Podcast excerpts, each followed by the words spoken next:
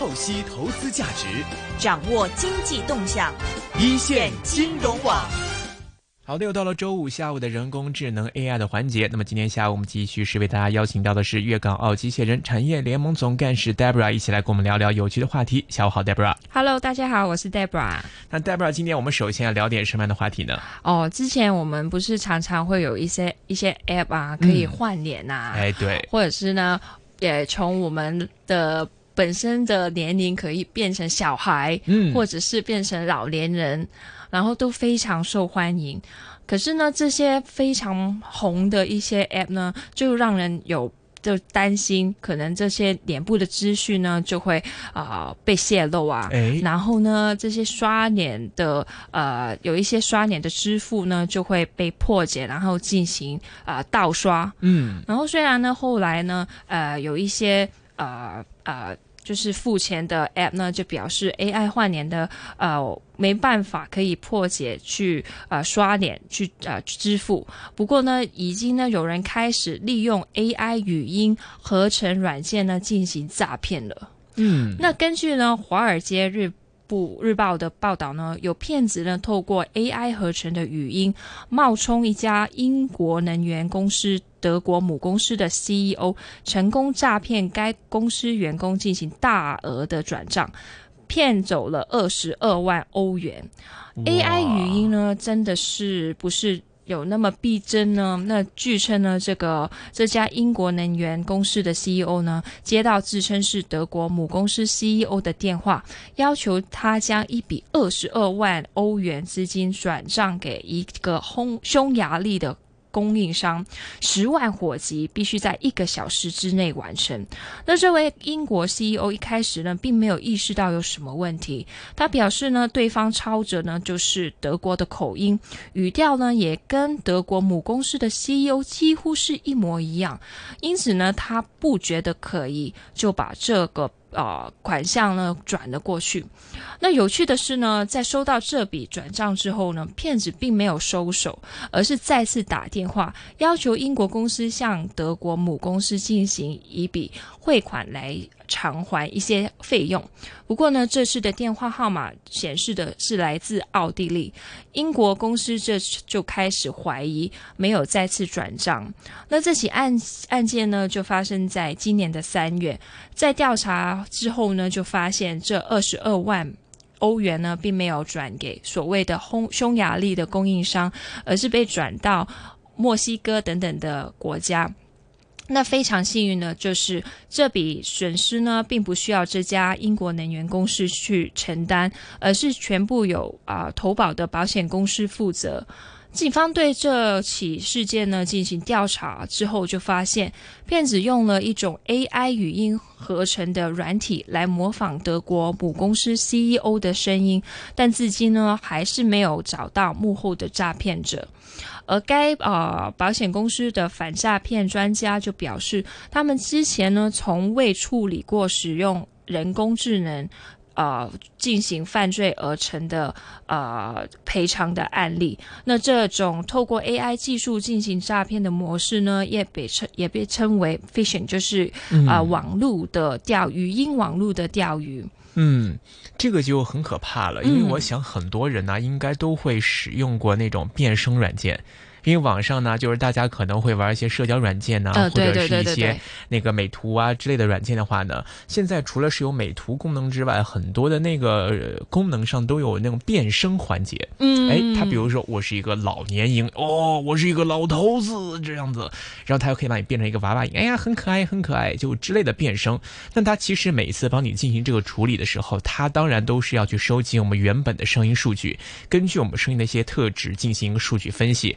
然后把它套用到不同的这样的一个声音的形象里面。其实这个就是一个间接对我们声音的一个获取。那么再加上现在很多这个，刚才跟戴贝还聊到，就换脸软件嘛，很流行。嗯就是现在大家看到很多 apps，它会是标榜一个娱乐性质的，对就，比如说电影中有很多经典的桥段，那么这个桥段当中可能原本是周星驰演的，嗯，然后我把我自己的照片或者是几张照片传进去，就可以把周杰呃周星驰扮演的那个角色成功变成我的脸来饰演出来的，对对对，包括表情都是一模一样的。就是说我没有那样表情，但是他会通过人工智能的一个方法，把我原本的五官、我的一个样子，然后配合到周星驰的那样的一个表情，做出很夸张的一个很搞笑这种感觉。这种换脸的软件也开始日渐成熟起来了。对啊，而且你这样讲，我又让我想起之前有很多网红，嗯，他们的眼睛超级大，然后身材非常好，可是呢，在呃他们在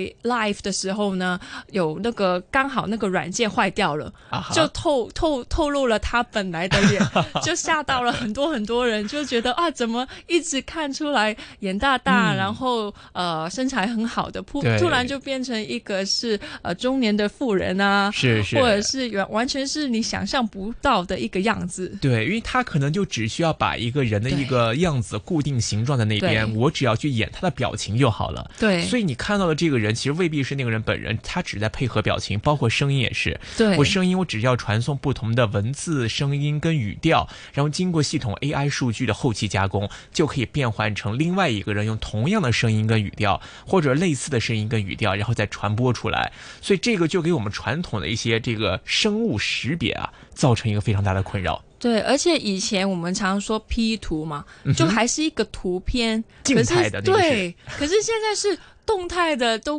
可以，都让你觉得哦，应该是真的，因为在动嘛。可是结果软件已经发达到一个程度，是你只要用那个软件就可以修饰你的样子，哎，声音，对，所以是。非常，我觉得是非常非常可怕的。没错，像我们现在一般会用到生物识别，就在相貌跟声音方面。比如说，像我们有些社交软件，我之前就曾经试过，就是它的那个你的修改密码，它要验证你的声音，嗯，它让你读四个数字嘛，嗯，就一二三四，你读三遍，它记录下来之后，然后你再要改密码，你必须要去对一对这个声音是不是一样，它才会给你改。哎，对。那如果说以后有了这样的一个东西被犯罪分子利用的话，哎，他找到哎阿龙的声音，好，我已经录下来，有他做根据我的声音做了一个范本出来，嗯，他照着读一遍这个数字，自动切换成我的声音，就可以装成我的声音去篡改很多我的私人信息。哎，现在很多银行有开始用这个语音的，对呀，log in 的一个 function 在。没错，所以像这一次的话，他是用电话的方式嘛，对，完全就是用因为德国口音或者是一些跟他们 CEO 很类似的表达习惯，就成功骗到了一个现实生活中的人。那如果他这个技术越来越高深的话，我们没有保护好，可能我们觉得说话声音都没有当做是一个非常重要的生物讯息来保护起来的话。那接下来，这个人工智能 AI 的过越来越广泛的应用技术的成熟，可能我们在不知不觉的说话之间，说不定我们做电台节目的时候，就已经被这个对被偷用起来了，偷录起来，收集到我们的这个声音的一些特质了。然后包括呢，像我们的这个相貌方面，像我们一些手机啊，可能像一些呃手机可能会有面部解锁的功能。对对对。那面部解锁是大家最常见的，就是可能解锁手机也好，甚至有的一些现在电子支付都可以刷脸了嘛。嗯。就。都会牵涉到这些方面，所以当我们的外形样貌跟我们的声音都有可能被提取到数据、大数据，然后经过加工之后被他人利用来做一些不法行为的话，这个确实是一个非常危险跟恐怖的事情了。对，而且我们常常拿来用的 App 其实是。我们是想拿来娱乐的，对呀，就没有想过这么多的时候，其实就已经被收集，哎，资料已经被拿到中央，可能做一些处理了。对，所以这个真是我们随着我们的 AI 技术是不断进步，可是同时间那个门槛呢也逐渐的降低，所以让那个 AI 语音啊，或者是以后这 AI 诈骗可能就。有一点一发不可收拾的情况，所以这个我觉得是一个非常宏观的事情，因为我们传统对自己的私隐的认识，可能还只是停留在我的手机号码，嗯，我的家庭住址，对，我的真实姓名，对，我的工作单位，嗯。那么伴随着现在技术的发展，可能未来我们的照片、我们的样子，或者说我们的声音，或者说我们的某些特点。都可能是成为我们隐私当中非常重要的一个环节，而且是以前一直就觉得有趣好玩的，对，就放在网络上面，对。可是可能放放了已经十年了，人家已经是储存起来了，对。你现在可能 delete 也已经有一个落落印在上面，对，已经。就之前是没有想太多，是。就纯纯粹是一个娱乐或者是消遣，对呀、对啊就想可能啊 like 啊，对啊，可是就慢慢也也原来人家已经慢慢储存一个大数据。是在脸部啊，或者是声音，有一些 video 啊，嗯可能就可以收集到你的个人的一些隐私上面一些很重要的资料。没错，所以我这个之前有看到一些新闻报道啊，或者一些专题的一些内容当中呢，就是大家在使用这些软件的时候呢，也给大家提一个醒，因为我们在使用软件之前呢，很多都会有免责声明，嗯或者说我们同意他们的服务条款。对，那么这一块可能我可能跟很多人一样，之前都是没有当一回事儿，嗯。我就直接肯定，因为你要选择是或者知道、确认、同意，你才能进行下一步的应用嘛。那所以很多人在那个环节都没有去仔细留意，所以我看到呢，因为有这个换脸软件呢出来之后呢，我看到有的一些用户他是真的去研究了里面的一些细则跟内容，嗯。当中就确实提到，就比如说像我们很多人玩的一些 apps，他会说，呃，你的这个呃作品或者是你的一些游戏的内容素材会储存储存在我们的服务器，嗯那是代表像我们公司的一个版权呐、嗯或者作品之类的，所以这些很多变相程度是等于说，他这个公司已经把你的这个东西、你的一些生物特质、你的语音、你的相貌，已经作为他们的一个资讯备案在他们的这个库里面了。那当然不是说他这个公司一定是会有什么的应用，而是说这个公司一旦像之前的一些呃像一些商业机构被黑客入侵，嗯。或者是被绑票勒索，嗯。这个手上拿着用户的数据来进行绑票或者之类的一些行为，或者被盗取的一些行为，那这个就可能是在他们也是不想发生的事情，而又这样又发生了。那么最终受害的可能还是用户自己本身。可能我们觉得我们的声音啊、样貌本来觉得没有什么大不了的事情，但是它可能会因为这些资料的泄露，最终是导致你在经济上、在名誉上各方面都可能会蒙受到损失。所以这个应该是大家必须要去提高警惕的一个地方了。对啊，所以在玩之前，可能真的要细心看一看对，里面的细节，是或者是是不是真的需要去玩一些。可能呃，那个声誉比较好的公司开发的，就不要随便去玩。真的，原来娱乐在某个程度上面，我们也是要小心自己的个人私隐，要好好的保护。对，所以大家以后在使用手机啊，我现在就特别留意那个授权，嗯，就是我授权他读取我的相机，我授权他可以读取我的一个 GPS 的位置。对，那么包括以后在大家这一方面都可以密切留意一下。那当然，我们也希望技术的发展永远都是好事情。那我们也还是希望在相关单位可以看到技术日新月异的今天。那么面对科技发展的进步，可以实现到这么多事情的时候，那么在其他方面，像私营专员公署啊，或者是一些这个科技方面的一些相关的一些部门，可以对这一块做出一个更详细的或者研究来制定一个更详细的指引，然后在整个界别里面进行制定一个非常清晰、详细、安全的准则跟规则。那么这样，即便有一些新的技术出来的话，大家也可以确保它是在一个安全的轨道上被应用。那么有了新技术，当然能够方便我们的生活或者给我们的娱乐带来更多的选择之外呢，同时也能够保护好每一个客户、每一个客人、每一位人的这个基本的隐私跟安全。那么这样才是大家最希望能够看到的事情了。股票交易所鸣金收兵，一线金融网开锣登台，一线金融网。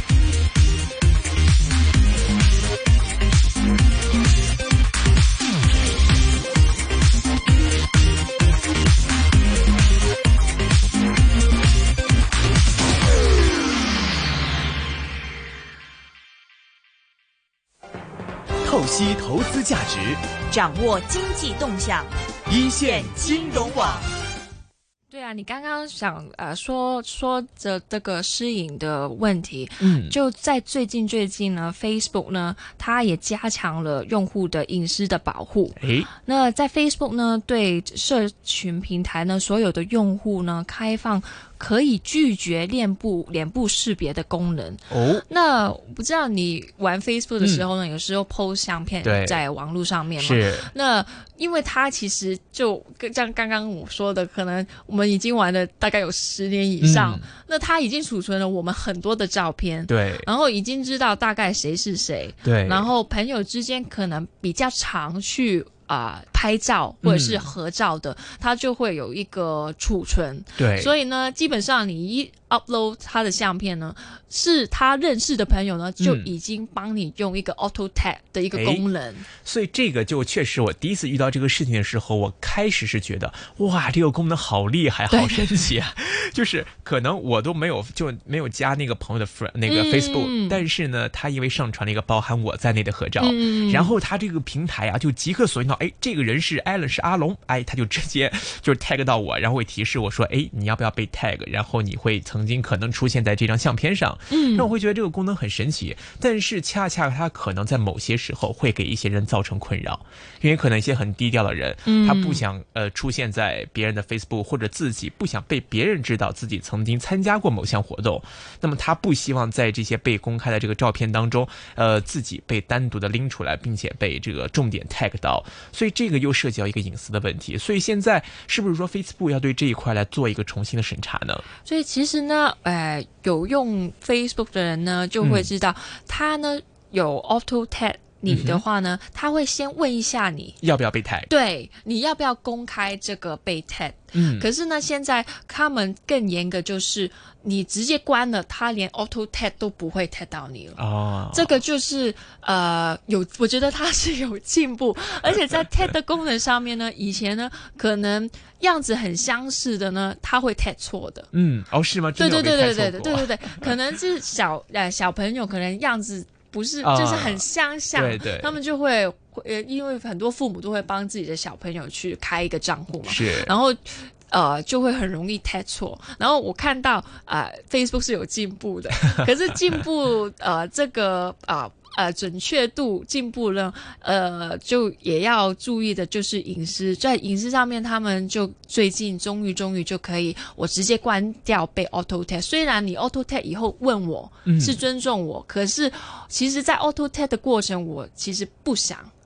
所以我就可以直接关掉，你不要去找到我。对，因为因为还是需要保障到每一个人，可能我。是因为某种原因出席一个场合，而我不想被人家知道。对对，这个就是一个被尊重的一个权利了。对，就不代表说我去参加了某一个活动，我就一定需要被别人知道，或者是被你去发现，我就可以直接从功能上去取消这样一个功能。所以这个对 Facebook 来说，应该还是一个蛮大的一个进步的。但是从另外一个方面来说，就是说 Facebook 也好，或者其他的平台也好，大家其实我想很多机构都会有这样一个功能。能，就比如说，呃，像 QQ 啊，或者是这个微博啊等等，现在都会有这种类似的功能，就是去标签这个照片里还有谁。但是恰恰大家需要想的就是，现在我们的这个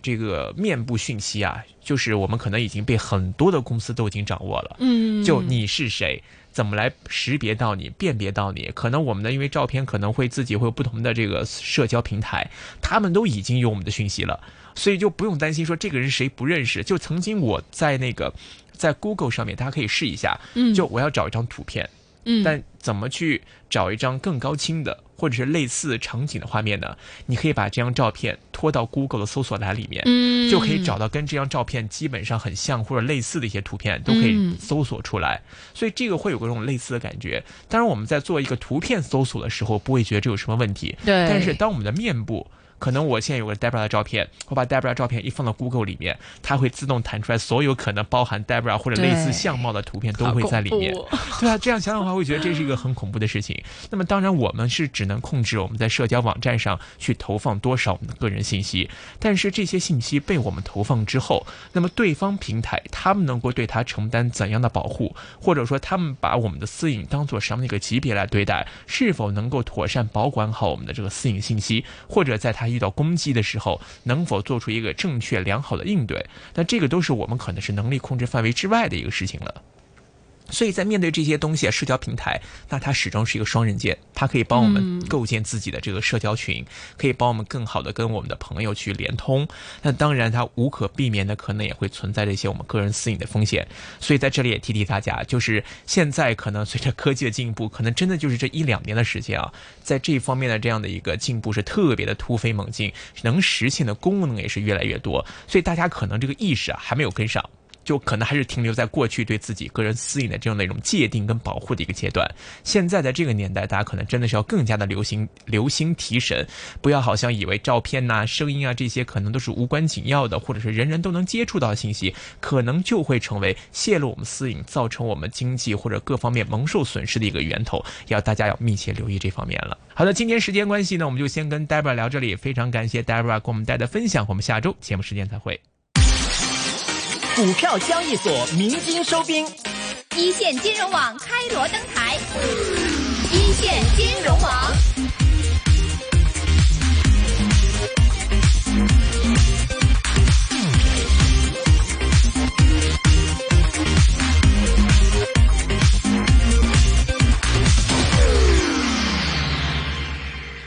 好的，今天呢。